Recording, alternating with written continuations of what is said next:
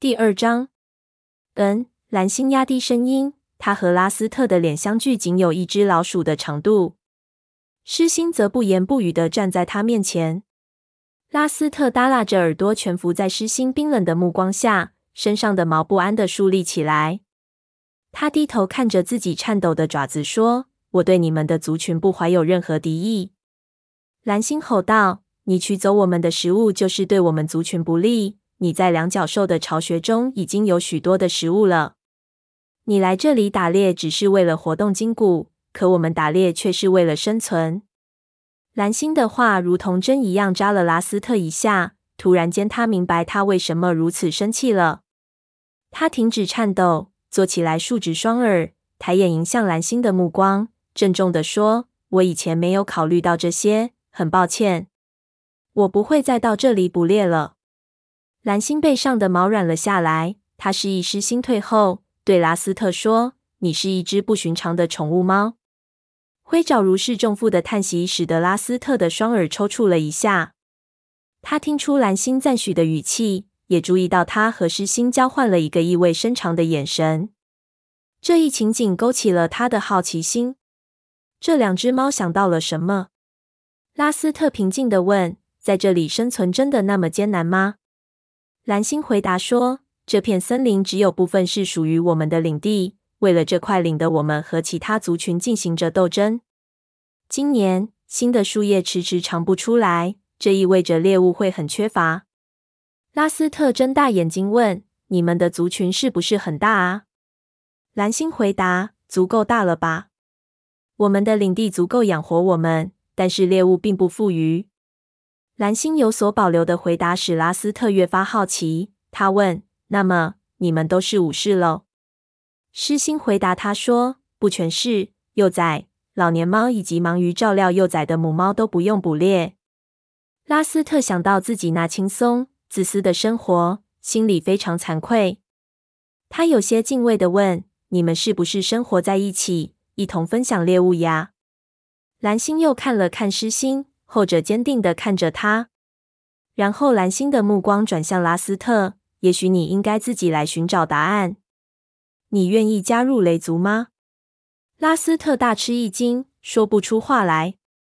蓝星继续说：“如果你加入雷族，你将会和灰爪一同接受训练，成为一名雷族武士。”灰爪大声说：“但宠物猫是不能成为武士的。”他们没有武士的血统。蓝星的眼中笼罩着忧郁。武士血统，他叹了口气。近来已经有太多的武士流血牺牲了。蓝星陷入了沉默。石心接着说：“蓝星只是给你提供一个机会，小子。这并不能保证你能成为一名合格的武士。也许这对你来说很困难，毕竟你已过惯了那种舒适的生活。”拉斯特被狮心的话刺痛了，他转过头问狮心：“那为什么还要给我这个机会呢？”蓝星回答：“这你算问对了，小伙子。原因就是雷族需要更多的武士。”狮心告诫说：“要知道，蓝星可不轻易给出这个机会。如果你想和我们一同训练，我们就吸收你加入我们的族群；要么同我们生活在一起，尊重我们的方式。”要么回到两角兽那里去，永远别再回来。你只能选择其一，而不能脚踩两只船。一阵凉风拂过灌木丛，吹乱了拉斯特身上的毛。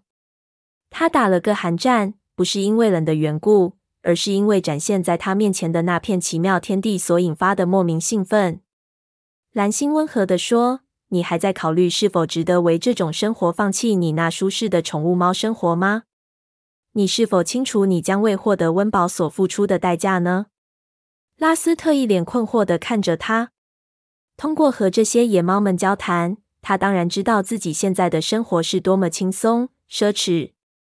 蓝星补充道：“尽管你身上带有两角兽的臭味，但我还是能分辨出你仍是一只公猫。”你说的是什么意思？仍是一只公猫？蓝星神色黯然地说。你还没有被两角兽带去做过切除吧？做过切除，你就会变得大不一样。我想你也就不会那么热衷于同一只野猫打架了。拉斯特心里非常迷惑不解。他忽然想起亨利。亨利去看兽医回来后，就变得又懒又肥。莫非那就是蓝星所说的被切除了？蓝星继续说：“族群里可没有衣来伸手、饭来张口的生活。在树叶凋敝的季节，森林的夜间会非常艰苦。族群需要极大的忠诚与辛苦的工作。如果有必要，还必须为保卫族群而献出生命。族群里还有许多猫需要供养。”但回报也非常丰厚。你能一直做一只公猫，你能依照野性方式进行训练，你将懂得怎样才会成为一只真真正正的猫。即使你独自外出捕猎，族群的力量和友谊也会始终伴随左右。拉斯特转了转脑袋，蓝星给予他的正是他魂牵梦萦的那种生活，它是那么令他心痒难熬。但他真的能够那样生活吗？狮心打断了他的沉思。好了，蓝星，别在这儿浪费时间了。我们必须得准备午夜的另一波巡逻了。灰爪都对我们的所作所为感到不解了。他早有所料似的站立起来，晃晃尾巴。拉斯特说：“等一下，我能考虑一下你说的话吗？”蓝星看了他片刻后，点点头。明天中午，狮心会来这里，那时再告诉他你的决定吧。蓝星低声叹了口气，向另两只猫打个招呼。三只猫转身消失在灌木丛中。拉斯特眨了眨眼睛，他激动地仰天而望，穿过周围的香薇丛，透过浓密的枝叶，一直看到在清澈夜空中闪烁的星辰。空气中野猫们的气味久久不散。在他返回的路上，心里有种奇怪的感觉，扯拽着他，要把他拉回到森林深处。他身上的毛在微风吹拂下惬意地竖立起来，树叶沙沙作响，像是在把他的名字悄声传入黑暗中去。